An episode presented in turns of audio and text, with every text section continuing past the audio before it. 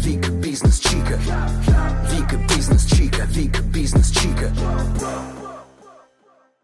Всем привет! Это новый эпизод подкаста «Вика Бизнес Чика». И у нас в гостях супер гостья. Я не знаю, как она согласилась к нам прийти вообще. Это Настя Ускова, экс-CEO Рокетбанка, который 18 января заявил о том, что его больше, к сожалению, не существует. Настя, привет. Очень рада, что ты у нас в гостях сегодня. Спасибо, привет. Настя, скажи, пожалуйста, грустишь ли ты по поводу того, что детище закрылось? Ну, э, да, наверное, грустно. Э, я читаю, почитываю комментарии. Э, приятно видеть, что это банк, по которому плачут пользователи, о закрытии которого плачут пользователи. На самом деле, наверное, для команды это прямо бальзам на душу. Но, тем не менее, как бы она утонула, и, конечно, это обидно. Я читала тоже комментарии в официальном аккаунте Рокетбанк, увидела, что даже Олегу Тинькову грустно по поводу того, что вы закрылись. Ну, мне кажется, это не очень искренний комментарий. Ну, не знаю, мне всегда чуть-чуть грустно, когда мои конкуренты сдают позиции. Вот. Поэтому Олега я бы поняла. Поэтому я думаю, что искренность присутствует. Ну, может быть. Настя, а, на самом деле а, у нас так строится здесь интервью, что мы как бы с самого начала рассказываем твою историю, и для нас ты очень важна не только как э, Э, экс-CEO Рокетбанка, но и как герой, как твой э, жизненный путь строился до банка, а чем ты занималась до него, как ты к этому пришла. Поэтому мы с тобой будем идти от э, самого начала. Вообще, okay. я знаю, что ты училась э, в очень серьезном вузе, и я даже не знаю, как туда могла попасть девчонка. Расскажи, пожалуйста, как э, ты выбирала, куда пойти учиться, с чем это было связано? Ну, э, наверное, случаев много в нашей жизни, много случается э, просто так. Я на самом деле в детстве мечтала стать судьей. Вот. Никого про физику, математику у меня не было, но э, в восьмом классе, по-моему, я э, встретила нового учителя, появился новый учитель по физике, он там что-то с нами пообщался и говорит, значит, вот как бы, ребята, есть вот хороший класс, вы все молодцы, но вот есть там раз, два, три, четыре человека, которые могут на самом деле, если очень-очень постараются, как бы, то э, они могут учиться в самом классном вузе, называется физтех, вот там, в Москве, как бы я была на тот момент, ну, как бы, э, девочка, которая живет в Алмате, да, вообще там в Казахстане и так далее. И э, надо сказать, что раззадорила она нас знатно. Мы э, практически той же компанией в Москве и оказались, поступили на физтех. И, и э, вот так вот случай свел меня с человеком, который поменял вообще мой взгляд на вещи. То есть я, в принципе, никогда не думала о том, что я там, сильна в чем-то техническом, потому что э, ничего наследственного у меня в этом вопросе нет. Слушай, такая мотивация со стороны учителя мне вообще напоминает это фильм «Общество мертвых поэтов», когда он так воодушевлял, мне кажется, да. это такая редкость. Ну, это, и, мне кажется, это и есть учитель, это и есть преподаватель. Это человек, учитель который, в идеальном да, смысле Человек, слова. который просто говорит, ты можешь, и тащит тебя туда.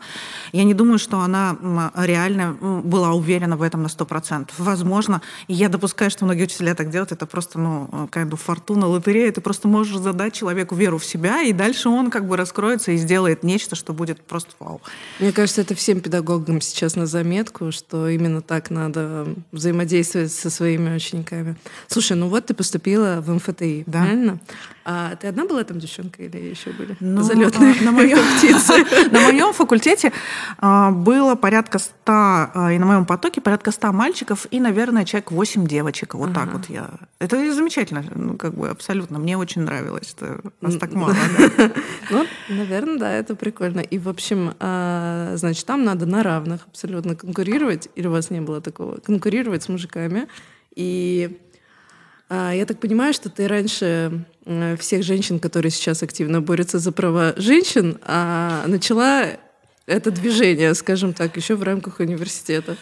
Даже не в университете, а, даже в школе, и, может быть, даже раньше. То есть для меня вопрос вообще неравенства с парнями никогда не стоял. Uh-huh. Ну, потому что мы всегда были на равных, да, там.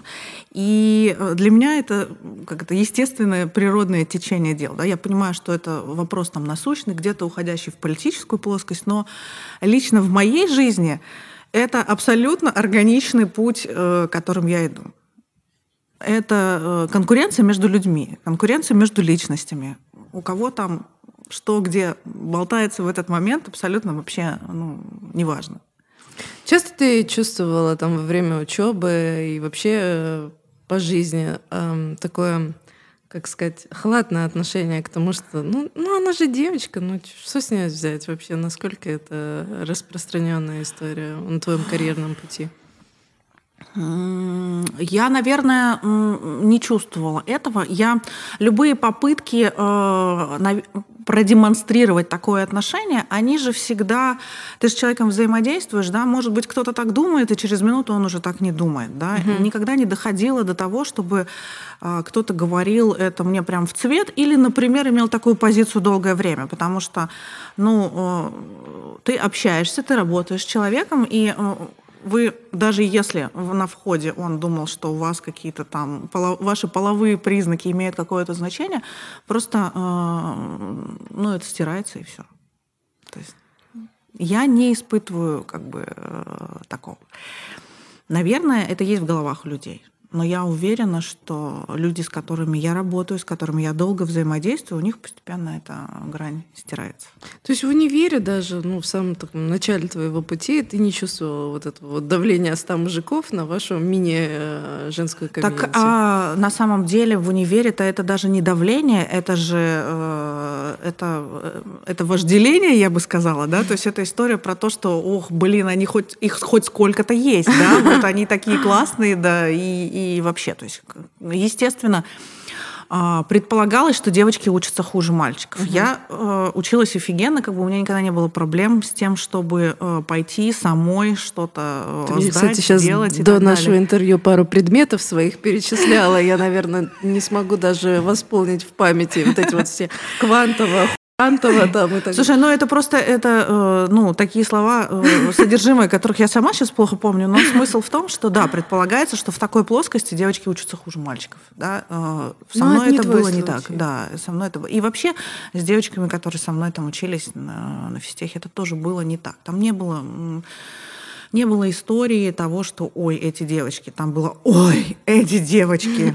Ну, это обусловлено было не только нашими успехами в учебе, но и понятно, как бы общим гормональным фоном того, что происходит в студгородках обычно в возрасте с 17 до 22 лет. Вика бизнес чика, Вика бизнес чика. Скажи, э, получается, ты очень успешно и классно э, отучилась, закончила да. универ, и следующий твой шаг был это Эрнстен Янг? Да, я... Э, Сразу после универа? Да, Угу. Сразу после университета я э, пошла э, работать, э, быстро очень прошла собеседование э, достаточно и попала в совершенно фантастическую команду вот, э, в подразделение IT-консалтинга и аудита. То есть я сразу оказалась с IT связанной.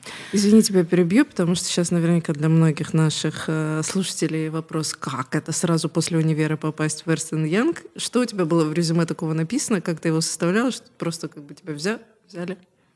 А, э, мне кажется, что э, ключевая история, и, по-моему, даже я слышала ее э, на интервью, это была история девочка, фистешка, диплом пятерки, адекватно выглядит, общается угу. и говорит, ну, надо брать, и все, по-моему, вот как-то так это выглядело. Я поняла, то есть а, а, аккумулировала ты да, вокруг себя а, вот это вот, нельзя не взять вообще просто. Совершенно точно человек, который имеет, ну, в моей голове, угу. человек, который имеет э, техническое образование, да, он Э, и особенно тяжелое такое, скажем, конструктивное mm-hmm. образование, он достаточно быстро э, осваивает все, что нужно. Да? И как бы вопрос в том, человек, который там э, изучал э, какую-то там теоретическую физику, да, может ли он там научиться тестировать там контроли в аудите? Ну, в смысле, конечно, да. Ну, Но... Могут быть вопросы, связанные с тем, насколько он коммуникабелен, насколько он э, там вообще готов эмоционально к этой работе, но с точки зрения техники вопросов не возникает.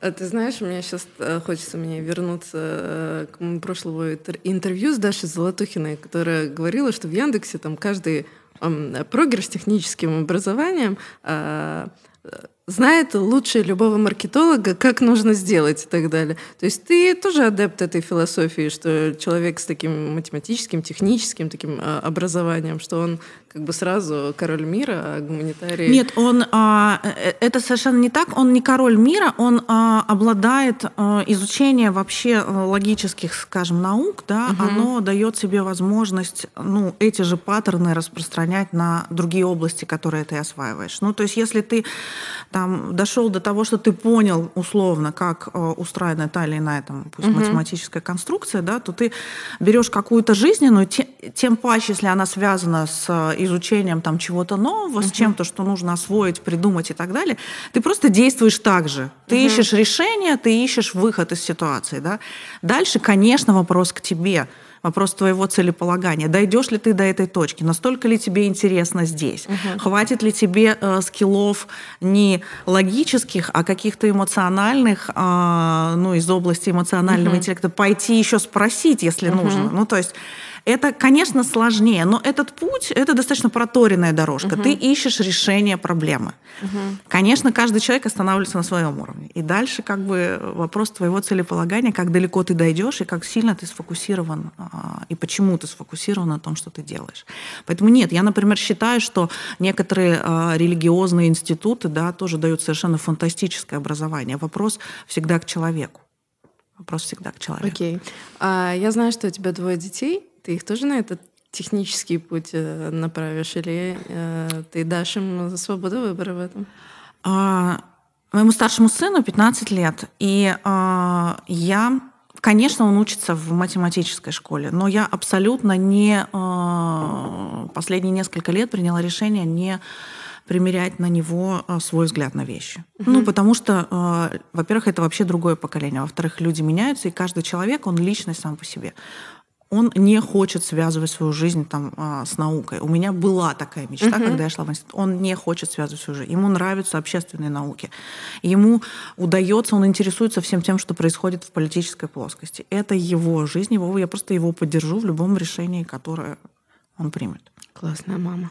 Вернемся к Эрнстен Янг, пожалуйста. Значит, тебя взяли, прям хапнули такого горячего пирожка. А. Ну, это же стажерство, конечно, как бы, да. Да. И, а, ну, слушай, стажером тоже не всех стажеров берут. Тут закрепиться надо, да. как бы аккумулировать вокруг себя а, и общество, и все свои скиллы показать, как ты умеешь. В общем, ты закрепилась, я так понимаю. Да.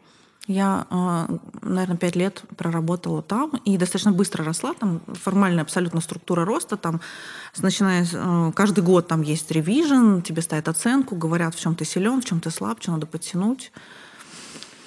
А, ну, и получается, ты все, все, все эти моменты активно впитывала и росла. Правильно? Да, да. Я училась очень многому, очень-очень много я узнала вообще, в принципе, о том, как устроен мир работая вот в большой четверке. А, класс. Слушай, и как из э, аудита это оказалось в финтехе вообще просто? Как, как Слушай, этот это, вот момент э, произошел? Это все, все случайно. На самом деле, э, наверное, мы ну, в глубине своего мозга какие-то события притягиваем к себе, но на самом деле а, после Эрнстен Янга я работала еще в транспортной отрасли, в железнодорожной, я тоже занималась автоматизацией, оптимизацией там и так далее, а потом просто ребята, я училась с фаундерами а, вместе на физтехе, и ребята просто сказали мне, тогда а, была сделка с открытием, Рокет приходил uh-huh. в открытие, и ребята сказали, пойдем, там будет надо операционкой. Теперь мы большая компания, там нужно ставить операционные процессы, и так я оказалась... То есть это твои однокурсники? Однокурсники, получается? А, нет, мы с разных факультетов, но мы с одного института, да, да, из одного комьюнити. Да. О, кстати, я этого не знала, когда готовилась к интервью, да. что вы... Да, Миша Провизион и Леша Колесников тоже с физтеха. Прикольно. А, и получается, они тебя позвали на операционку помогать им. Угу, и да. И, и, э, в общем-то, там все достаточно быстро закрутилось. Вообще э, судьба Рокета... закручивалась.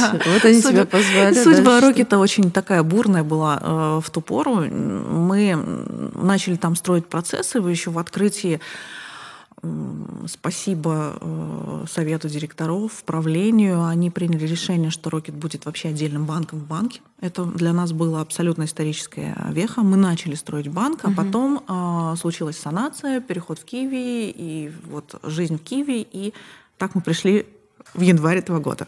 Ну, уже даже не мы. А Киви по банковским меркам за достаточно скромные деньги купила Рокетбанк. То есть 700 э, миллионов, так, э, по-моему, некоторые дома на Рублевке стоят, а тут банк можно было купить. Ну, это же вопрос договоренности. Цена — это всегда вопрос договоренности. Тут, э, ну, наверное, прода продающая и покупающая сторона оценили там, все бренд и приложение вот в такую как бы сумму. Потому и... что Рокет был убыточный? Ну, он, конечно, был убыточный в тот момент и оставался им а, до последнего, но вопрос а, целей да, в открытии а, владельцы, по факту инвесторы, ставили перед Рокетом цели привлечения стоимости привлечения количества клиентов. Вопрос убыточности или прибыльности не стоял. Да, и эти цели успешно достигались. Когда банк оказался э, в Киеве, э, ну, кто платит, тот и заказывает музыку. Появились угу. новые цели, появились новые запросы на стратегию и так далее. То есть э, в этом смысле просто вопрос того, что нужно человеку, ну, количеству одному людей, которые платят Слушай, а парни фаундеры, они уже в Киеве э, не пошли, да? Ну, то есть они... они перешли в Киеве э, и какое-то время э, во время миграции э, были там, угу. э, но, кажется, к концу миграции уже они приняли решение выйти. Почему? А, ну, они занимались своими проектами, появилась кухня, кухня. на районе, да. Ребята стали заниматься своими проектами, и а, мне предложили а, возглавить Рокет в тот момент. Угу. Насколько я знаю, а, ты плотной связке э, с своей коллегой Леной работаешь, да? Да, да. Мы э, на самом деле во, во время построения вот этой всей операционки в открытии э, стали работать вместе. И с тех пор, в принципе, и в Рокете, и в тех проектах, которые у нас существуют, мы вместе на, управляем всем, что происходит вместе. А. Долго уже продолжается достаточно. Вика бизнес чика, Вика бизнес чика. Расскажи, каково это двум женщинам во главе банка строить новую философию банковской сферы вообще? Ну, э, на самом деле, это же не вопрос а, пола, это не вопрос, Вообще не да, вопрос не семейного положения и так далее. Это вопрос просто отношений, союза, который основан на общем целеполагании. Да? Угу. Вот, а, мы продумывали, делились этим долгое время и поняли, что действительно то, как мы, то, почему мы движемся, делаем те или иные проекты, это абсолютно общая история, мы схожи в этом и в бизнесе, и в личной жизни и так далее. И вот с этим, с этой общей базой, общей как бы системой ценностей мы и э, строим все то, что сейчас вне Рокета уже происходит, да, потому что на самом деле я вышла из Рокета еще год назад, да, угу. хоть сейчас ко мне все, все, все еще эта история как бы для меня жива, да, но команда, она частично отделилась от Рокета тогда, она продолжает отделяться от Рокета сейчас. Э, мы продолжаем развивать проекты, которые начались еще год назад, угу. и э, вместе сейчас с Леной э, всем этим хозяйством занимаемся. Так что это комфортное, э, комфортное отношение, которое базово базово на общем целеполагании строится.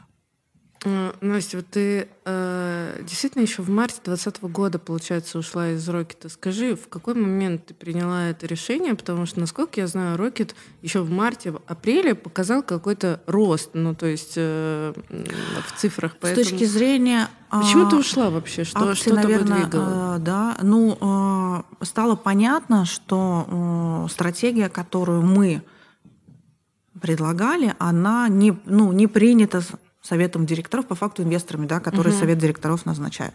Это же, что банка я знаю, не прямо будет... с Солониным это обсуждали. То есть. Ну, то есть, э, э, смотрите, как это вообще корпорация, да, там угу. есть э, инвесторы, которые всем владеют, есть совет директоров, да. которые назначены этими инвесторами, и ты как э, управленец по факту из бизнеса, ты приходишь и говоришь, ребята, кажется, вот я, я бы делала бы вот так вот, вы и моя угу. команда э, вот э, меня поддерживает, и мы считаем, что наш путь вот раз, два, три, четыре, пять нужно делать это, на это нужно столько-то угу. денег, много-много нужно денег, ребята, вот, и тебе там говорят условно, э, да, мы с этим согласны, или нет, мы с этим не согласны, или идите подумайте, перестройте что-то еще, но мы с этим как бы вот с этой версией не согласны, принесите другую, и так в общем итеративно строится этот процесс. А, когда было принято решение, а, ну и, в общем, оно стало доступным там и инвесторам, и всем остальным, да, Киви публичная компания, это все раскрывается, что бэнкинга не будет, да, Рокета не будет в классическом смысле, угу. да, что вот э, дебетовая карта и кредитов за ней не будет, и это рисковая история, которую совет директоров не принимает, кредитование там на, ну, там, на базе Рокета. А, стало понятно, что развития как бы не будет. Да? И угу. в марте прошлого года э, был выпущен релиз. Это был такой первый так, тяжелый, для клиент, тяжелый для клиентов история, когда а, стало понятно, что из, обычные клиенты, физики, вот те, которые были в Рокете, угу они покинут банк, ну, потому что тарифы и так далее и тому подобное. Uh-huh. Вот. И э, это просто означало, что развития там нет, и мы по факту просто я вышла и начала, начала заниматься развитием э, тех проектов, которые, ну, вот сейчас уже какие-то в какой-то более зрелой стадии находятся. Сейчас мы перейдем к твоим проектам. Я просто хочу еще для наших зрителей обозначить, да, да, вот да, какая да. была изначально философия Рокетбанка, конкурентное преимущество, какую стратегию ты выстраивала и с чем все-таки э, Киви не согласилась условно. То есть какая была вот эта вот... А, изначально Дебет. это э, была дебетов, то есть это всегда до, там, наверное, первого кредита, который у нас в 2019 году появился, это была история про дебетовую карту угу. а, с классным приложением, которое угу. уже стало постепенно стандартом. Но если опуститься туда, вот в тот момент, когда ребята это делали э, и устраивали Рокет, это была история про banking, который выглядел не так, угу. в котором тебе нужно там три дня ждать, пока Марья Ивановна в бэк-офисе выяснит, почему, где деньги и так далее, и вам что-то ответят да. по телефону. Это была поддержка в чате, это э, было абсолютно дистанционное, абсолютно дистанционный banking, у которого нет ни одного отделения. Mm-hmm. Вот, и э, только head office. А, ну, грубо говоря, только, да, только место, где сидит команда. Все команды. Да, которая сидит команда, которая... Централизованная. Э, да, mm-hmm. которая нужно понимать, что она состоит из а, маркетологов, разработчиков, mm-hmm. и эта вот вся команда прикручивается к какому-то банку mm-hmm. большому, mm-hmm. который, да, там у себя вот ворочает, вот тут у меня там депозиты, вот тут там вот это все, да, и она по факту дает себе свою лицензию и свой внутренний сервис под капотом, да. чтобы ты как бы на него сверху сел, сделал классное приложение и там весело общался да. с клиентом. Вот в таком состоянии это перешло в открытие. Постепенно э, понятно, что как бы э, дебетовая карта это хорошо, весело, как бы э, клиентов много, они с удовольствием там хранят там классные ставки, там на остаток, процент кэшбэк и так далее. Но нужны клиенты, кредиты. да, клиенты хранят, но нужно дальше развивать продукты, угу. да, и понятно, не, это запрос был не только у клиентов. Угу. Даже развивать дебетовые продукты, даже придумывать какие-то фичи, которые отличали бы, э, ну, делали накопление, ну, не просто там вот отдельный счет открыть, да, возможность, не знаю, базово карту привязать, от одного счета отвязать к другому привязать, чтобы uh-huh. с этой монтаной пластика там не ездить, например, да, за uh-huh. границу.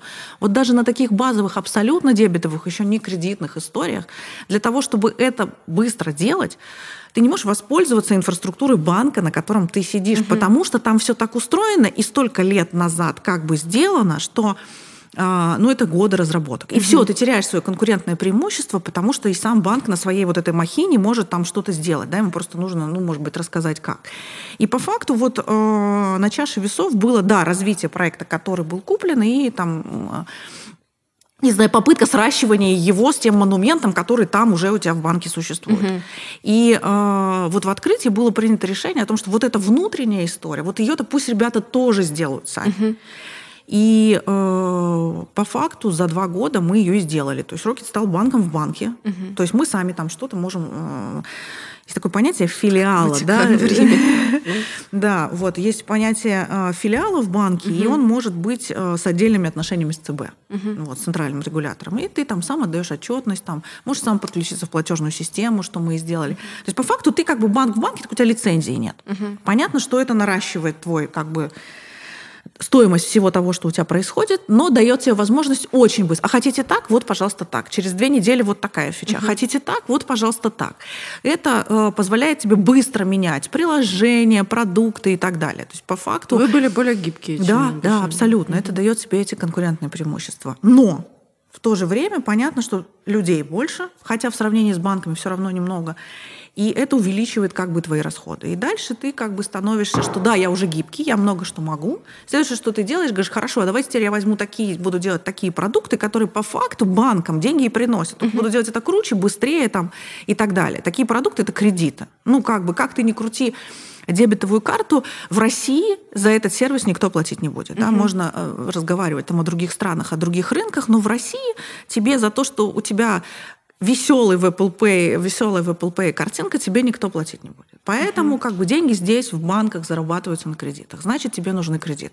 Это значит, что ты превращаешь, а, ну, не классический банк Киви на тот момент, uh-huh. да, в а, машину, которая будет сейчас стремиться быть классическим банком. Слушай, а как ты думаешь, когда Киви это покупала, они собирались стать классическим банком? То есть я не могу вот... ответить на этот вопрос, потому что я не, ты не знаю не, не об этой мотивации. Вика бизнес чика, Вика бизнес чика.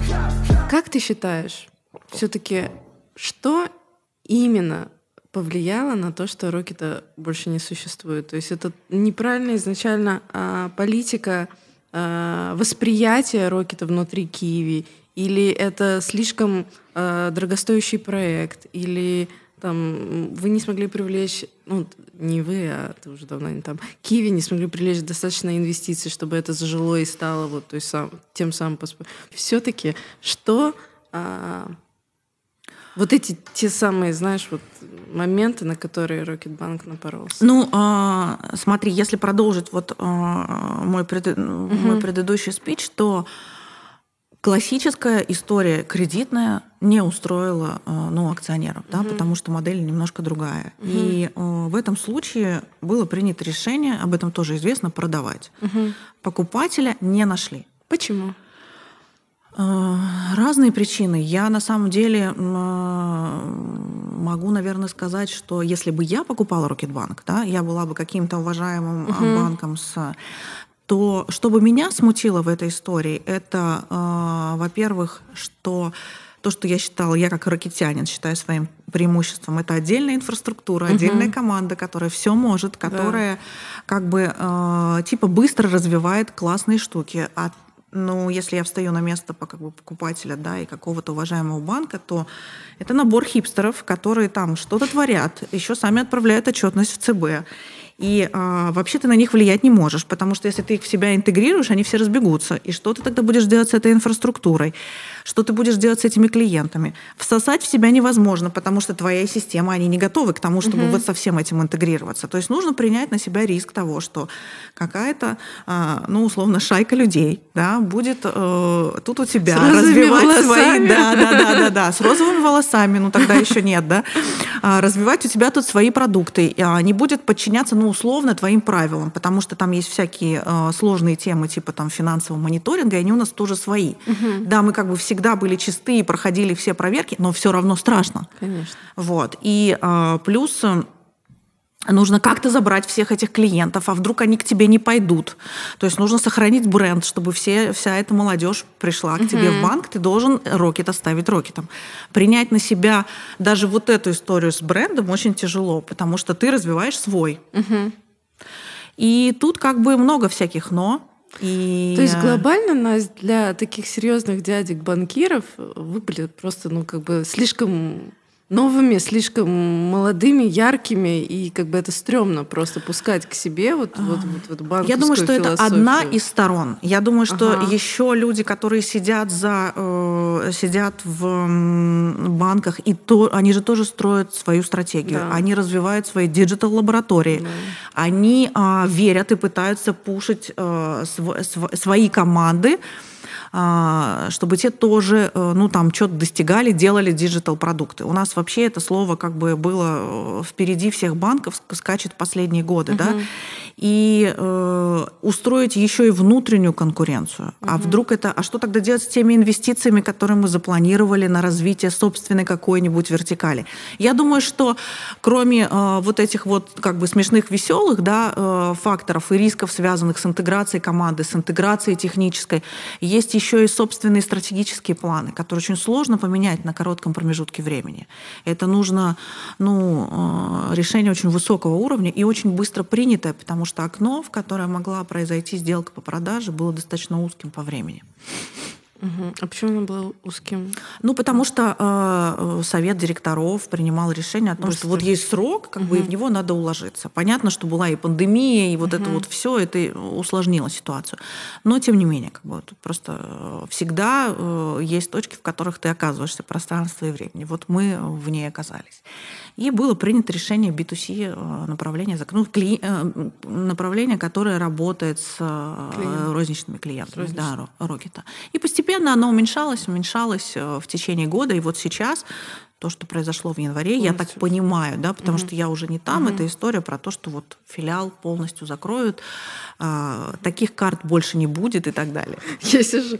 Слушай, а а как ты считаешь, какая альтернатива вообще у клиента Рокетбанка? То есть куда он пойдет? Это очень тяжелый вопрос.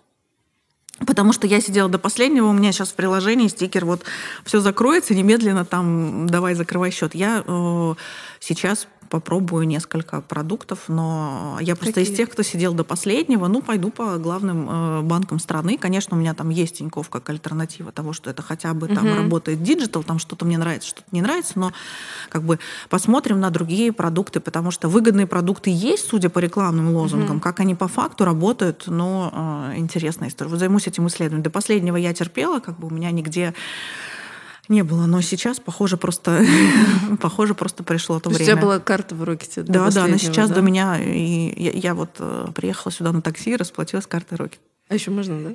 Да. Окей. Да. А... Я думаю, я буду тем, кого будут прям вперед ногами выносить. То есть альтернатив у тебя даже не было, да?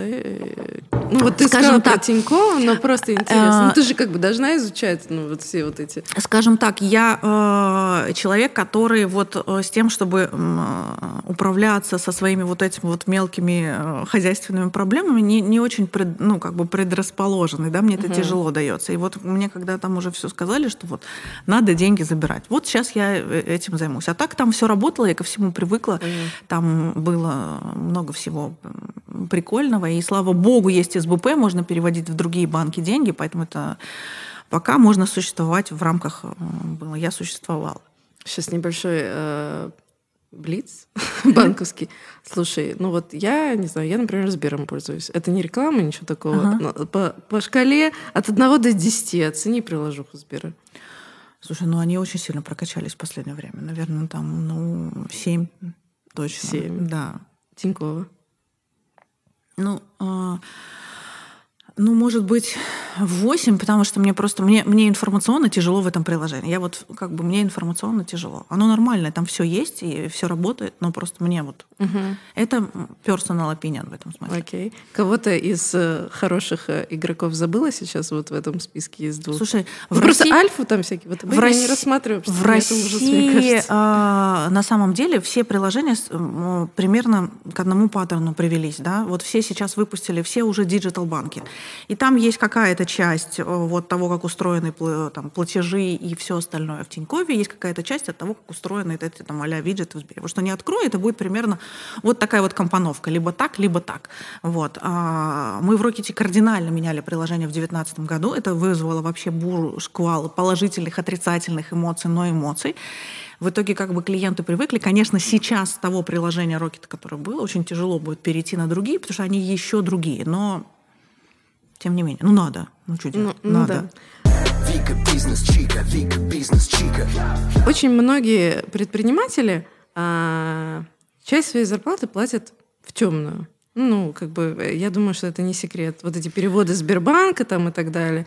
И скажи свое мнение. Мне кажется, вот просто для нашей аудитории, которая, к примеру, еще продолжает этим заниматься, я так подозреваю, что это достаточно стрёмная фигня, потому что это, эти все, ну, как бы платежи видны, люди примерно понимают, что в эти даты ты платишь зарплаты и так далее.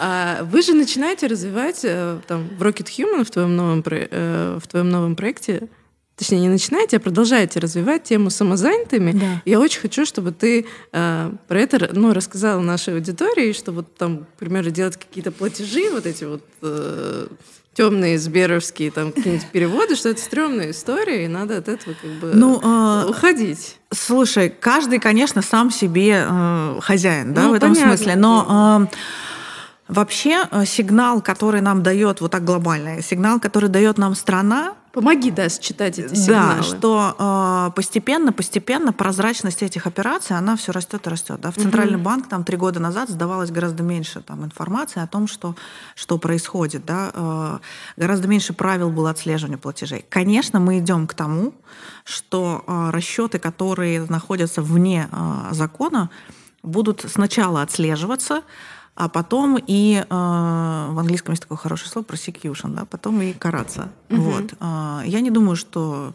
это прямо случится завтра. Э, спасибо стране. Вот лично я как бы считаю, что меры, которые предприняты, вот тот инструмент, который дали самозанятые, э, вот вам небольшой процент, давайте угу. как бы выходите, потому что условно кэш все равно стоит дороже, угу. выходите смотрите, как это работает, учитесь, используйте. Да? И э, это хотя бы инструмент, который позволяет тебе сделать это ну, э, нормальным, выгодным для себя, паттерн, который можно там, освоить достаточно быстро, и э, это не та история, в которой тебе просто начинает все резать и говорить, а где деньги, Зина. Да? То есть, условно говоря, конечно, а, прозрачность операции растет, но а, есть инструменты, которые позволяют э, просто честно в прозрачном поле этим заниматься. Есть вообще регуляторы, которые как устроено в России. У тебя есть а, центральный регулятор, центральный банк, и есть служба мониторинга, финансового мониторинга, противодействия там, легализации, отмыванию доходов в каждом банке. Понятно, что регулятор дает им задание, велит, а вы там отслеживаете, вы вот это вот мне сообщаете, вот это сообщаете и так далее. Но постепенно это будет централизовываться, потому что есть регуляторы, которые вообще всю базу операций хранят у себя, и вообще угу. весь этот мэтчинг и все цепочки отслеживают самостоятельно. Да? И я думаю, что Россия рано или поздно к этому придет, и у нас вот не будет необходимости там что-то куда-то отправлять, это будет просто единая как бы, база операций. Почему мы приходим к СБП вот этим переводом по номеру телефона, почему там, не знаю, зарплату скоро велят э, платить через СБП, ну, сделать возможным платить угу. по номеру телефона через СБП, потому что э, границы между вот этими данными, да, они будут стираться. Это даст еще больше прозрачности. И, конечно, к этому моменту мы уже внутри себя, внутри бизнесов должны придумать механизмы, в которых мы спокойны, вот э, как это происходит там в странах, где процент э, как бы нелегального оборота там очень низкий, где мы спокойны за то, что мы сделали все, что должны, и нас никто кто там Бизнес-чики рекомендую вам э, еще раз прослушать все, что Настя сказала. Вика бизнес-чика, Вика бизнес-чика. Насколько я знаю, в рамках Рокетбанка ты очень плотно и плодотворно вы изучали тему самозанятых, вот вообще вот эту B2B, B2C историю. Да. И э, в Rocket Human, да. Расскажи что сначала, наверное, что такое Rocket Human. Вы эту историю как бы развивать продолжили. Да. Ну, э, вообще история наших продуктов — это наверное, история наших, ну, наверное, ценностей и подхода к работе. Да? Ведь э, что, что такое был Рокет? Да? Рокет это был такой же банк, как и все, только вот как бы здесь удобнее, там проще, тут подумали, тут понятнее ответили. Угу. Вроде то же самое, но только лучше.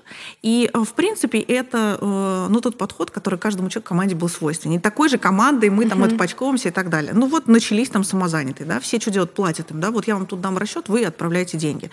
Мы быстро поняли, что бизнесу страшно, как тебе вот страшно, uh-huh. да, что твоя бухгалтерша говорит, а я ему платить-то, ну не да, могу. кстати, я только что Насте говорила, то, что, ну вообще, как бы тема самозанятыми интересная, когда я принесла э, эту идею в наш рабочий процесс, типа, а почему нам, вот мы всех набираем в штат, может, нам кого-то а, как самозанятых рассчитывать.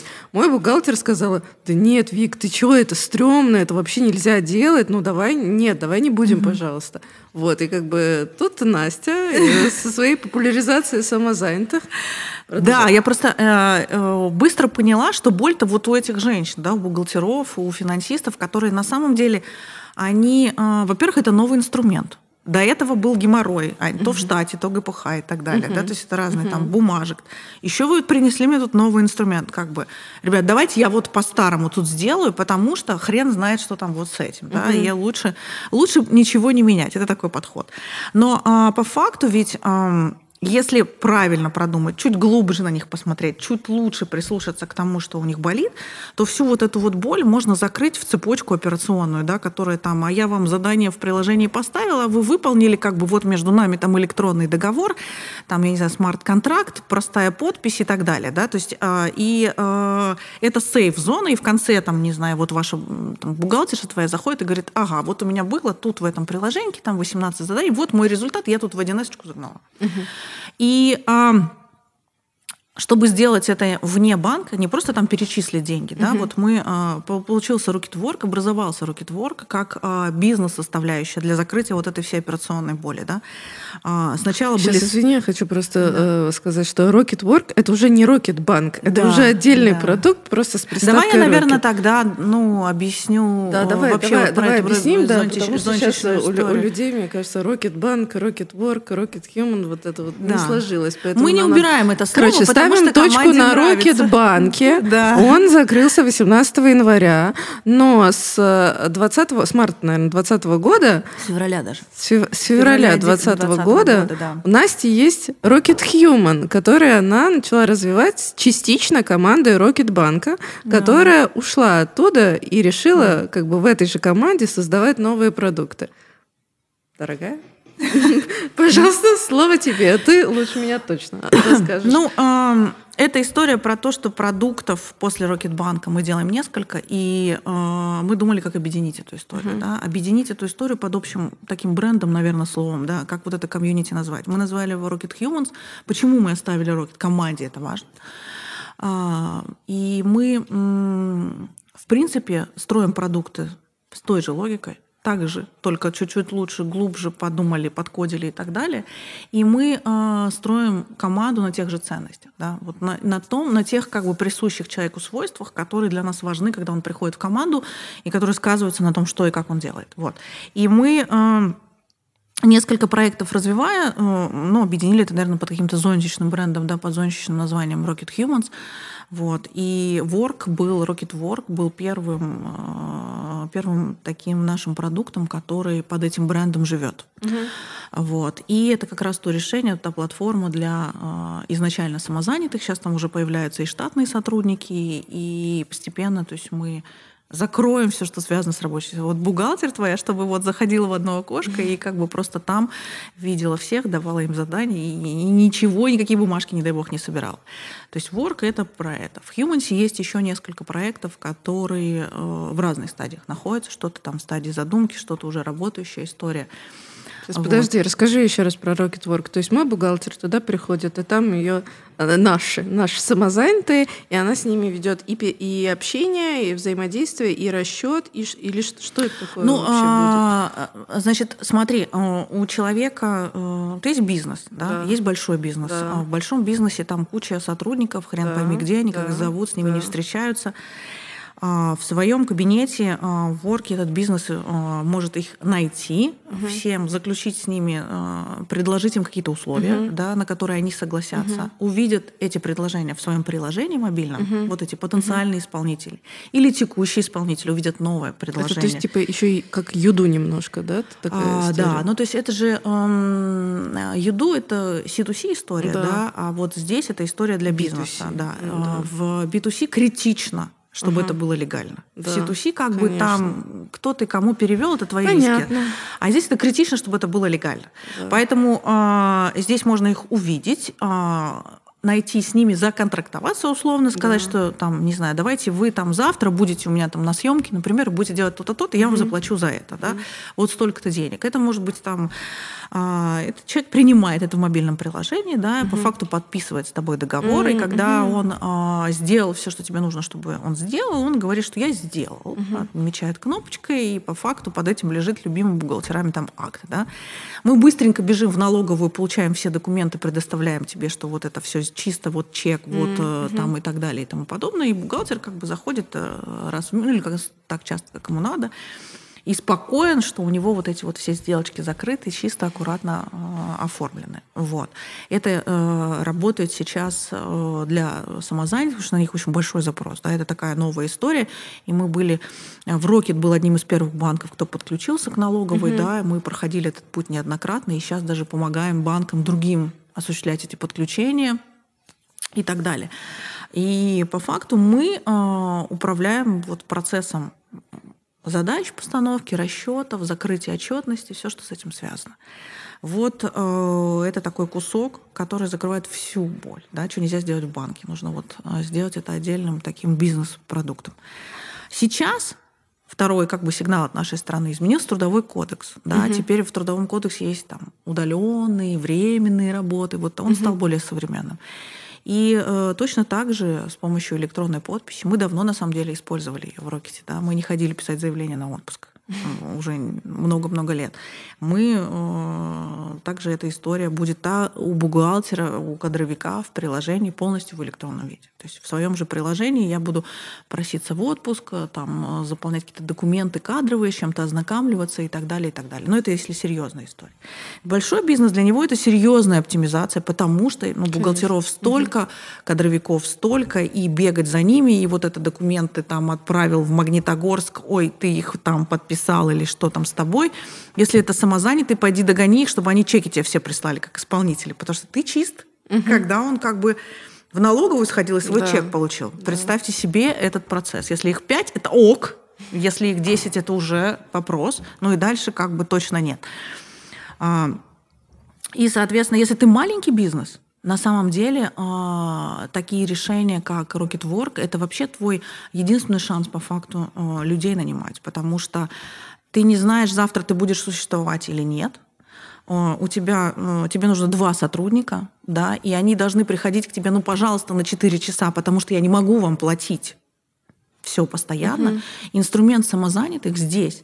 По крайней мере, до того, как ну, ты не понимаешь, что этот сотрудник навсегда с тобой, он нужен тебе целый день и, там, и так далее, инструмент самозанятых здесь может быть применен и тогда тебе просто нужно э, также воспользоваться этим решением. Тебе вообще не нужен ни бухгалтер, ни кадровик, никто. Проблема маленьких бизнесов в том, что они получают по башке всегда от серьезных э, ролей, типа там бухгалтера, там кадровика и так далее. А ему страшно самому оформлять. Вот ты сядь оформлять. Если бы у тебя не было бухгалтера, да, ты бы оформляла... Я бы сдохла, нет. Да, я, да. я бы и ты человека, и ты full time что-то куда-то сдаешь. Вот. То есть это вопрос про вот manpower, да, и этот manpower мы постепенно закрываем полностью, чтобы просто бухгалтера не, и кадровики не думали об этом, чтобы все было в электронном виде. Потому что бумаг в этом бизнесе, ну просто, просто можно в них утонуть в этих бумагах.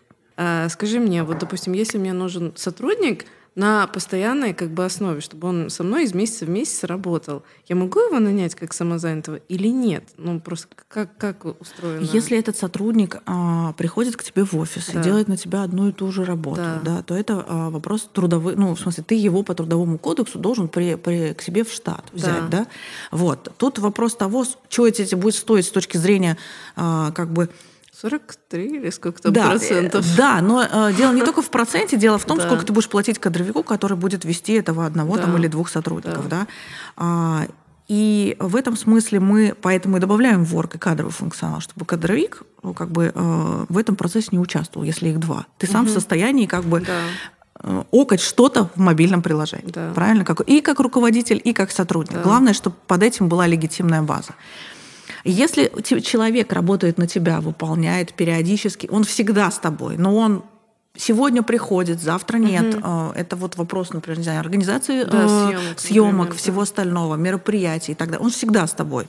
Но он работает еще на кого. Он не да, только тебе снимает. Да, да. То, конечно, этот человек, как бы, он может быть сам, у него может быть несколько заказчиков. Uh-huh. И, например, там в Ворке в своем приложении uh-huh. мобильном он будет видеть нескольких заказчиков заданий и выполнять их. И будет и там чеки будут в нужных направлениях разлетаться, да.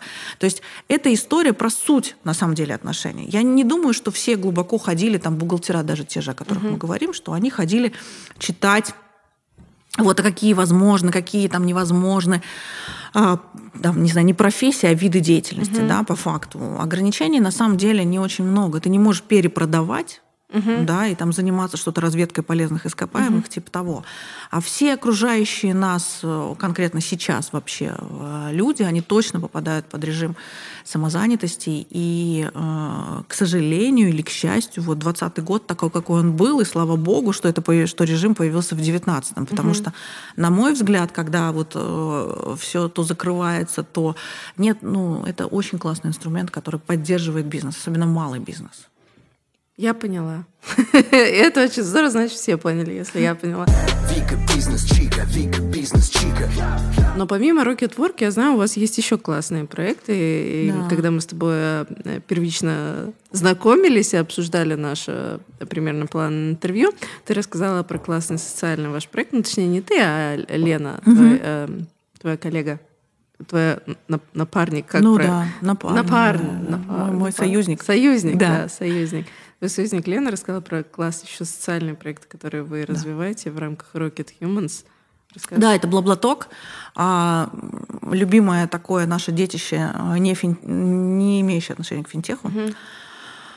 Э, откуда у него ноги? Да? Ноги опять из э, «подумай и сделай, как все, только лучше». Да? Вот э, это то, что нами движет постоянно. В «Рокете» была классная поддержка. Это ни для кого не секрет. За последний год мы сильно переосмыслили... Да, в комментариях, будто, я не знаю, какая-то, не знаю, похоронная история. Там, да. вы были самые лучшие, я без вас скучаю. Да, круто, да, когда да, по банку платят? Да. Не похоже на финансовый не сервис. Похоже, да. Потому, это как раз про человеческую Обы- Обычно было да. бы, так вам и надо.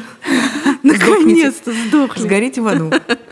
Ну, Нет, ну, а, клиенты любили нас за а, человеческое лицо. Да? У нас даже был один из посылов банк с человеческим лицом. И мы, в общем, а, нашу, сам механизм эмпатии, вот то, почему а, вот так понятно, как правильно ответить, сказать, мы очень сильно переработали, Лена этим занималась в последний год в саппорте в нашем. Угу. И ведь в Рокетбанк писали не только спросить, а что там у меня с доставкой, да, были кейсы, когда люди, ну, понимая, что там тебя там не пошли, там хотя бы отвечают, в отличие, может быть, наверное, от других сервисов, да, могли вообще там любой вопрос задать, да, там, угу. какая погода или еще что-нибудь подобное. Не то чтобы э, это случалось часто, но а, судя по отзывам, даже которые ты приводишь пример, человеческое общение это а, ну, что-то, наверное, типа не luxury, да, вот, человеческий контакт. Мы тут все такие в роботах, а, и мало того, что они бесят, потому что они тупые, так еще и как бы в мире, где то пандемия, то сеточки, то пьянки, вот простого человеческого общения не хватает. Что такое BlaBlaTalk? Мы создали сервис, который по факту является твоей safe-зоной для общения.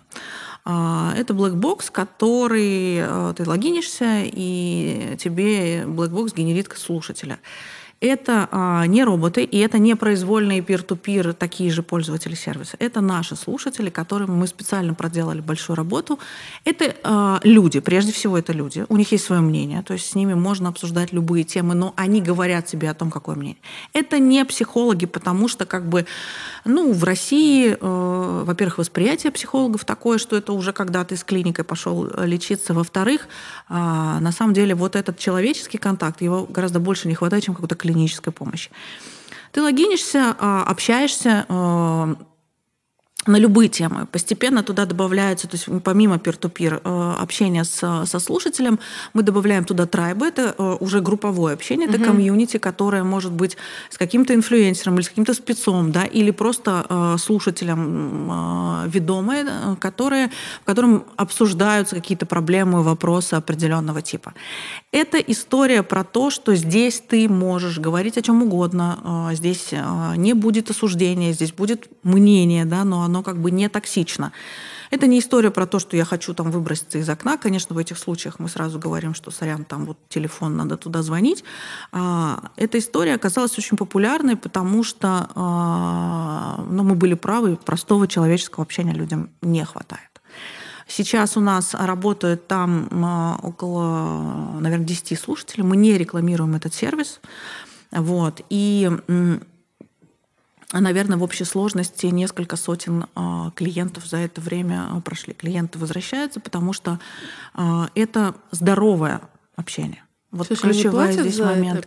А, изначально мы запускали этот сервис как э, просто ну потестить, да. Э, сейчас там включена монетизация и э, да, даже для России. За счет пользователей. Да, даже для России эта история все-таки ну, в какой-то мере монетизируема. Конечно, я думаю, что подобного рода сервисы где-то э, в Соединенных Штатах, в Европе, они более, э, ну это знаешь, как дебетовая карта, да, за которую там платят, здесь не платят. А, Они более э, capable да, по, по- по, э, деньгам там, но мы пока тестируем все свои гипотезы здесь и э, планируем развивать эту историю как площадку, где ты общаешься лично по интересующим тебя темам, с коучами, постепенно с психологами и так далее. То есть это зона, в которой ты понимаешь, ну, какой ты в реальной жизни. А, Кажется, судя по нашим а, тестам, это откликается пользователям. И, в общем, мы имеем очень хорошие отзывы и планируем прям плотно развивать этот проект. Хотя он не имеет никакого отношения, ну, как бы к финтеху вообще. Вообще. Да, вообще. Но он имеет отношение к тому, эм, ну, какую ты боль видишь вокруг, какую ты проблему решаешь обществу, кому-то еще. То есть проблема не только у бизнеса, у людей как бы. Это прям чистый B2C сервис. Слушай, я правильно понимаю? Ну, просто звучит все-таки достаточно масштабно. У вас много, наверное, людей ушло в Rocket Humans, да? Какая команда? Не супер много, но э, надо понимать, что поддерживать банк, ну там Да. и заниматься небольшим продуктом две большие разницы. Но тем Ну, не менее, нас конечно. уже около, наверное, в общей сложности 50 человек, которые 50 вот в этих проектах да, участвуют. Э, слушай, ну вы, вы за счет инвестиций, да? Да, э, это частные инвестиции. частные Да, инвестиции. они э, уже и Киви не имеют никакого отношения, и к каким-то крупным игрокам э, не имеют, пока мы развиваемся на частные деньги. Вика бизнес чика, Вика бизнес чика. Как привлекала инвестиции, расскажешь? И Слушай- вообще, как привлечь инвестиции, расскажи. Ты знаешь, На свой взгляд. э, мне кажется, что нужно верить все, что ты делаешь. Потому что если твое целеполагание а, правильное, если ты делаешь вот эту штуку, потому что ты делаешь именно, ей- потому что она должна, ты веришь в то, что она работать будет, будет работать так, как ты вот ее творишь, не потому что ты а, видел такую же, но хочешь кого-то пере, вот ты ее видишь такой, ты не смотришь по сторонам, ты а, делаешь это ну, во имя, по факту, этой истории. А, Вот это считывается. Ты тогда, а, потому что твой ресурс с правильным целеполаганием, он на самом деле а, абсолютно всесилен. И люди, которые находятся вокруг тебя, они тебе начинают доверять. Это касается не только инвесторов, это касается людей, которые приходят работать в этот проект. Если они разделяют э, твои ценности и они верят в это, то ты их заразил, они с тобой, и вы э, как бы качаете эту историю. А, Например, э, проекты, которые в Humidity, не все качаются за счет там, зарплат да, и каких-то компенсаций, которые мы платим команде. Некоторые люди действительно вкладывают свой ресурс, потому что они верят. Понятно, это не происходит постоянно, или люди не приходят на работу каждый день для того, чтобы тут альтруизмом заниматься.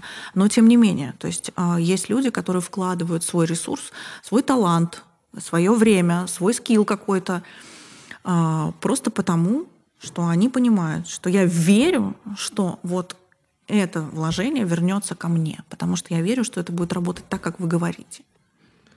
А, скажи, а инвестиции, они э, российские? Да. А я хотела еще спросить.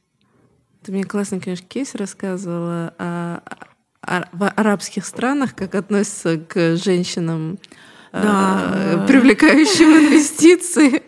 Это- Да, это интересный случай, потому что мы участвовали в одном тендере, м, который э, связан с финтехом, но на территории э, Эмиратов. И э, был удивительный фидбэк. Ну, мы вот послали, там, ты посылаешь какой-то пропозал, презентацию, говоришь, мы вот это умеем, да, и возвращается, значит, э, человек, через которого мы это все делали, говорит, слушай, у меня тут как бы все в шоке, что такое, как бы все женщины, э, это что, Women FinTech, это, это новый стрим, мы как бы, ну, мы действительно развернули, действительно там как бы, ну, на одном из слайдов все ключевые лица, все, все, все женщины. Мы не, не то чтобы это было специально, это просто так, так случилось, и так действительно и есть вот конкретно в этом проекте, там вот все вся команда девочковая такая, вот. И э, для них это было... Запрос, главное, был «это что, модно?» Ну, ты понимаешь, да? То есть это был не запрос типа «ой, эти женщины, да, что такое там, позовите как, кого-то, кто, с кем можно кто иметь дело, да, да, да, кто, кто возглавляет вот эту вот всю вакханалию. Нет, это была история как раз про то, что, что это, это теперь уже модно. И на самом деле я а, видела есть такой фестиваль а, World Skills Championship, да, и там вот просто люди всяких профессий собираются, и вот там кто сантехнику, кто обои клеит, кто там собирает какие-то конструкторы, еще что-то делает, код пишет, какие-то там. А, и меня поразило в специфических очень направлениях, специфических профессиях команды из арабских стран, из Саудовской Аравии, из Объединенных Арабских Эмиратов. Там были девочки. Это, были, это была команда по робототехнике. Это, была, это были девочки, которые там заняли одно из призовых мест. Одно из призовых мест. Это было совершенно фантастически. Потому что это, во-первых, это выглядит, на самом деле, все э, мужчины там, а угу. оттуда приехали девочки. Мне кажется, что даже на Ближнем Востоке сейчас как-то тренды меняется, меняются, да, да, тренды меняются. Тренды меняются. А, слушай, а если возвращаться к инвестициям, можешь сказать, сколько вы привлекли в Rocket Humans? Ну, э, на текущий момент, наверное, объем инвестиций около 100 миллионов. Рублей? Да. А, вот мне еще очень интересно вот с точки зрения вообще инвестиций. А, вот я знаю, что многих, многие мыслят прям так сразу масштабно, и им сразу нужны инвестиции. Вообще в какой, ну вот с точки зрения инвестора, если подумать, в какой момент а, проект достоин того, чтобы выйти на инвестиции? То есть, ну, насколько, насколько я знаю, все-таки достаточно а, маленькое число вот этих успешных проектов, которые могут, ну вот, действительно привлечь там инвестиции прямо на старте. Ну, то есть у них нет там проработанного ничего, просто идея. В идею сейчас как вкладывают, не вкладывают? Или ну, уже вкладывают мой... в наработанную историю, то есть команду? Ну, конечно, во-первых, в наработанную историю точно легче ну, вкладывать, да. потому что уже есть какой-то результат. В идею, наверное, э, если говорить о каких-то акселераторах, там, ангелах и так далее, которые понимают, видят, что эта идея ок, я сейчас сам приложу угу. силы для того, чтобы эту команду раскачать, так, наверное, тоже можно э, с идеей работать. Вот. С точки зрения наших проектов, вот если как бы э, про нас говорить, то например, история с платформой для кадров, для самозанятых, она уже была частично у нас в головах, да, uh-huh. но я сама в свое время кадровый электронный документ оборот построила uh-huh. в Рокете, да, потом понятный механизм сама, понятно, что эту историю бери, делай, иди, а, продавай коть там uh-huh. и так далее, и распространяй там да. по, по рынку. История с такими продуктами, например, как Блаблаток, это история, в которой мы и сами а, сначала идем своим собственным путем. По факту, там вот я, там а, Лена инвестируем свое время туда, угу. ну бесплатно, да, угу. где-то э, то, за что мы платим, мы можем и своих денег заплатить, потому что мне самой интересно, да. То есть, в принципе, бежать с каждой историей к инвестору и говорить, что блин, я тут с утра сидела, и у меня тут вообще такая идея, а, ну, попробуй сначала для нее что-то сделать. Благо, у нас на самом деле в современном мире инструментов проверить что-то есть, да, то есть угу. если тебе не нужно запускать завод для того, чтобы понять, будет ли на это спрос, ну, условно да. говоря, там можно сделать лендинг, да. там нарисовать это не стоит много денег, да, и э, вообще понять, это нужно кому-то или не нужно. Раньше, наверное, с этим было сложнее. Сейчас э, я придерживаюсь того, что если это не, если это что-то, чего до тебя никто не делал, нужно сначала понять, настолько ли ты охеренную штуку придумал, чтобы куда-то бежать с этим. Потому что по факту, ну, даже собрав на лендинг какие-то отзывы на первый, на второй, на третий, ты уже можешь прийти и сказать, вот видите, спрос, ну, есть, да. И ты идешь, с кем-то разговариваешь, исследуешь эту историю, а делаешь это за э, свой ресурс. Неважно, время это деньги, там, талант или еще что-то.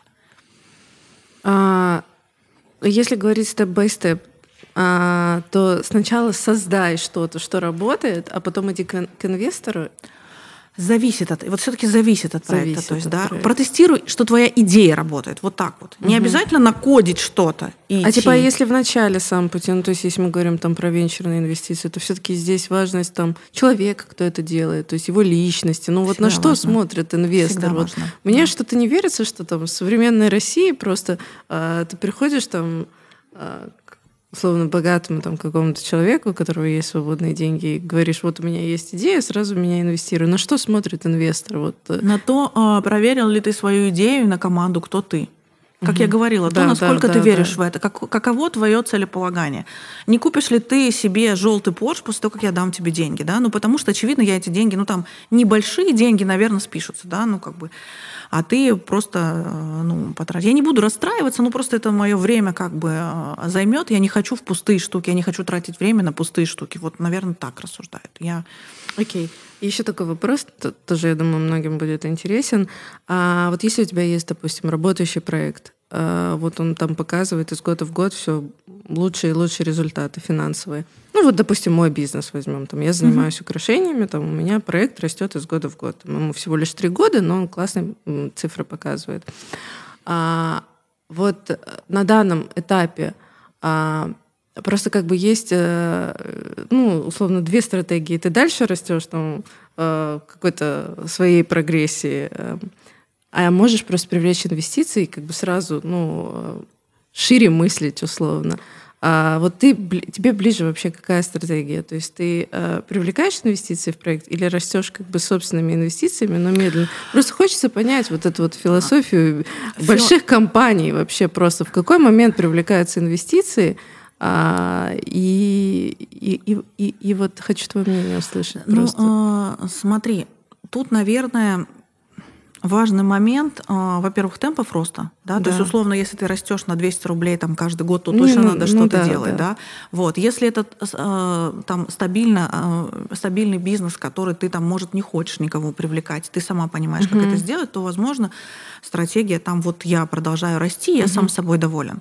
Важно ведь важно, что ты делаешь, да, какой продукт. Возможно, я гипотетически сейчас могу только рассуждать. Возможно, там, не знаю, ты хочешь э, вдруг делать не только украшения, ну или не только украшения Да. для рук, но и для ног, Да. например, да. И ты понимаешь, что ты вот этот опыт получила, а сейчас я вообще хочу сменить стратегию, Да. я хочу, не знаю, там в при, там, волосы золотые заколки там делать или еще что-нибудь такое.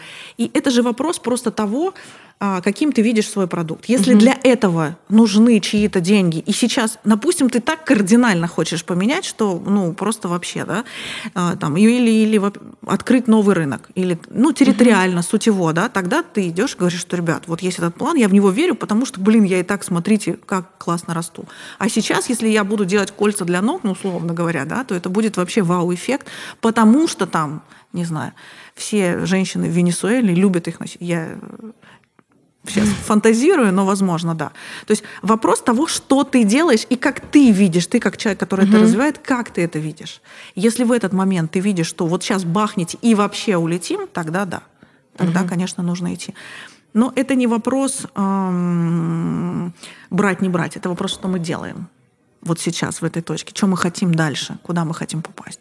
Как бы вот девочек, которые вот это посмотрят, вот условно, Да. там девочки, которые, Да. ну, плюс-минус я. Вот я хочу для них разложить вот эту вот историю. Вот, допустим... Давай, можем прям как-то ее... Но, но, но просто, окей, мы там привлекаем, к примеру, деньги в проект. Ну как правильно вот до- обсудить, допустим, условия с инвестором, чтобы они были там привлекательные? Ну то есть как бы инвестор придет, естественно, он хочет там получить там как бы долю какую-то, э, не какую-то, а достаточно масштабную в бизнесе. Что считается нормальным, допустим, какое предложение? Нет, вот, а, вот такие моменты нет вопроса а, нормальности, то есть технически как это устроено, да, А, есть, ну, а, едва ли инвестор приходит сам, да, наверное, ему презентуют идею, а Да. Дальше есть какой-то набор людей, Да. с которыми ты, как человек, который хочет его Да. денег, взаимодействуешь. Ты приходишь и говоришь, ребята, план такой, я вот хочу вот это, вот это, вот это, мне нужно столько-то денег.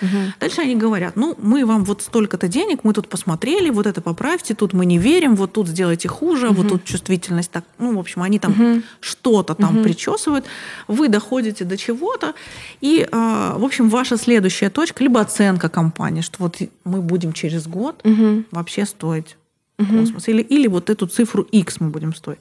Либо через год мы принесем денег X, либо через два. Но угу. чаще всего это вот я сейчас вам дал 100 рублей, сколько будет через два года, или когда будет 200. Угу. Ну, вот разговор идет таким образом. Соответственно, есть люди, которые это проверяют, что-то тебя челленджат, там спрашивают, а ты уверен, а как ты это сделаешь? А у тебя есть Вася и Петя, которые, например, будут делать такие классные украшения, если мы, например, берем украшения, ну, да, потому что их нигде никто не изготавливает. А если они такие классные, то как их сделают в Китае? Ты туда ездил, ты смотрел, угу. как бы, как их вот там правильно спаять и так далее.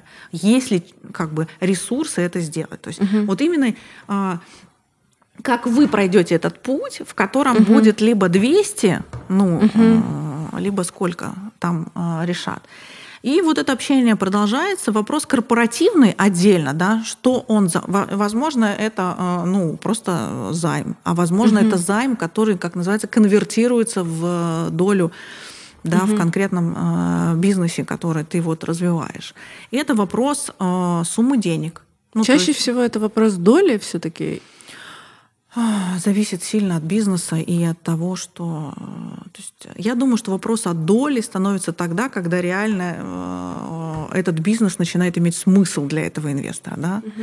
Ну, тратить корпоративный ресурс свой на то, чтобы становиться э, долевым участником во всех-всех возможных как бы, проектах, в которые ты там дал какую-то иную сумму денег, но это глупо, это просто как бы ну, наращивать какие-то там бумажки там, и так далее. И потом это, наверное, не совсем эффективно с точки зрения как бы просто даже экономики.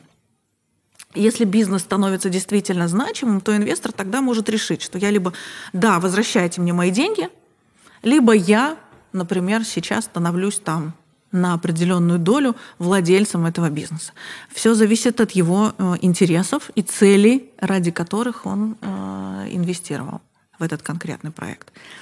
Но это, конечно, сразу определяется. То есть, условно говоря, корпоративные договоры содержат в себе условия, что если там вот через столько-то то, там, вы можете как э, участники тоже получить деньги, да, часть этой э, прибыли, которую вы заработали, или часть там, э, не знаю, инвестиций нового инвестора, который зашел. То есть это такой итеративный процесс, в котором постоянно вносятся изменения. Это такой огромный корпоративный, если вот по-честному говорить uh-huh. в эту историю, огромный корпоративный договор, в который постоянно вносятся изменения, потому что инвестор может быть один, на следующий день друг, ну там, на следующий год другой и так далее.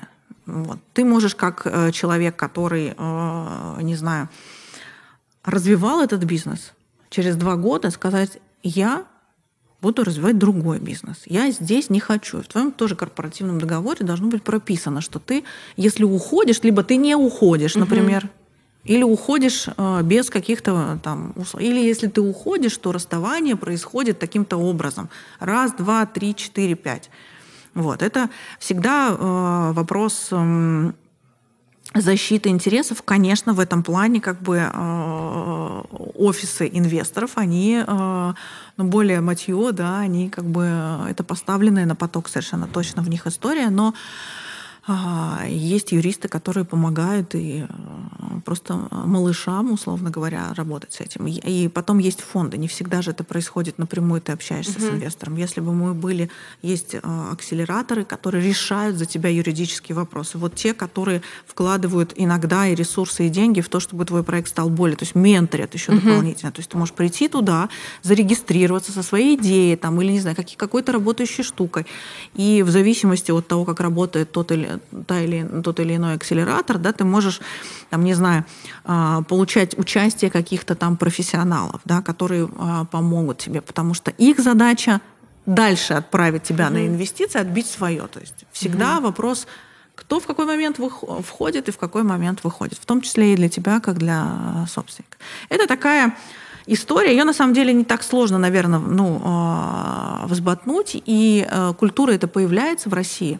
Я не смотрела с точки зрения каких-то обучающих историй на, на, угу. на предмет вот реально последовательности шагов, но я уверена, что э, уже сейчас вот э, банки делают свои акселераторы, какие-то корпорации делают свои акселераторы. Понятно, что всех интересуют ну, достаточно профильные активы в этом смысле. Угу Но с точки зрения именно предоставления информации об этом, я думаю, есть места, где уже можно зайти, почитать и э, вообще простому человеку, там вот делай раз, делай два, делай три, делай четыре. Да, э, это э, развивающаяся сейчас в России история.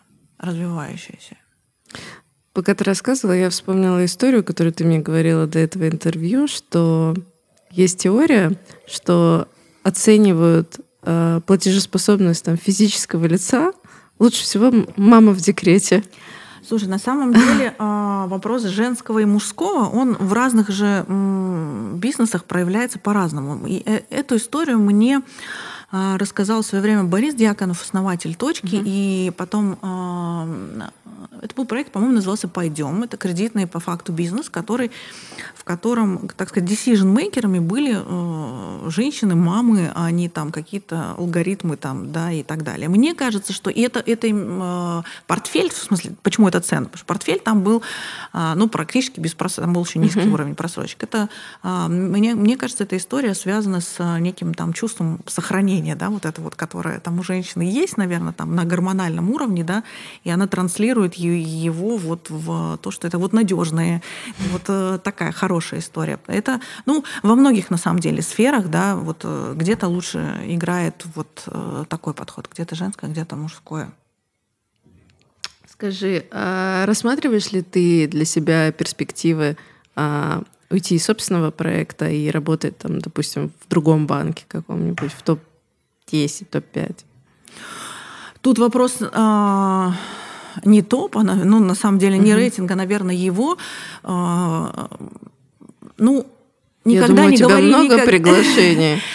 Никогда не говори никогда, но пока нас интересуют проекты, которые капитализируемы в интересах команды, и мы занимаемся ими. Ну, то есть понятно, что там, если бы меня спросили там, два года назад, что я хочу, да, я бы хотела э, другого. Поэтому тут как бы мир меняется, мы меняемся, э, но сейчас мы сфокусированы исключительно на проектах, которые являются там нашими. Мы занимаемся отчасти коммерческой разработкой, делаем приложение, потому что на это есть запрос, uh-huh. да, потому что мы там умеем и так далее, и операционно это у нас хорошо получается. Но э, это такая, то это одно из направлений. Вика бизнес чика, Вика бизнес чика.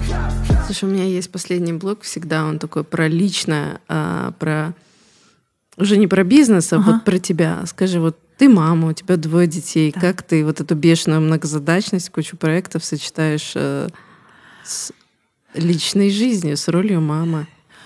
Слушай, а, ну, всегда же так, ты думаешь, блин, у меня вот там один а, ребенок, и я так устала, потом два, ну там три, да, говорят, это просто вопрос логистики. После двух детей каждый следующий это вопрос логистики.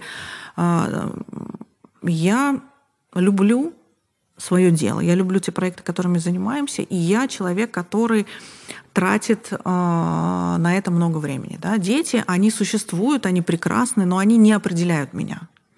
И э, это, ну, то есть эта история во мне гармонична, поэтому меня все устраивает. Они получают мое время, его меньше, чем если бы я была, я ж мать, угу. да, и, но тем не менее, постольку, поскольку я хочу донести им, что каждый человек личности, он развивается как личность, он должен быть в ладах с собой прежде всего, угу.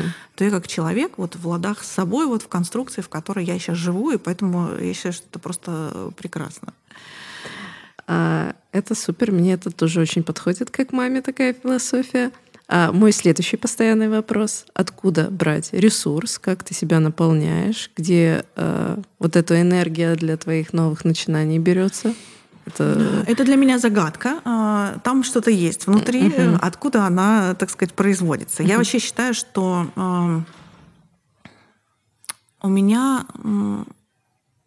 богатый источник, там, такой интенсивный источник энергии. Я много чего могу заводить, я много что могу двигать вперед.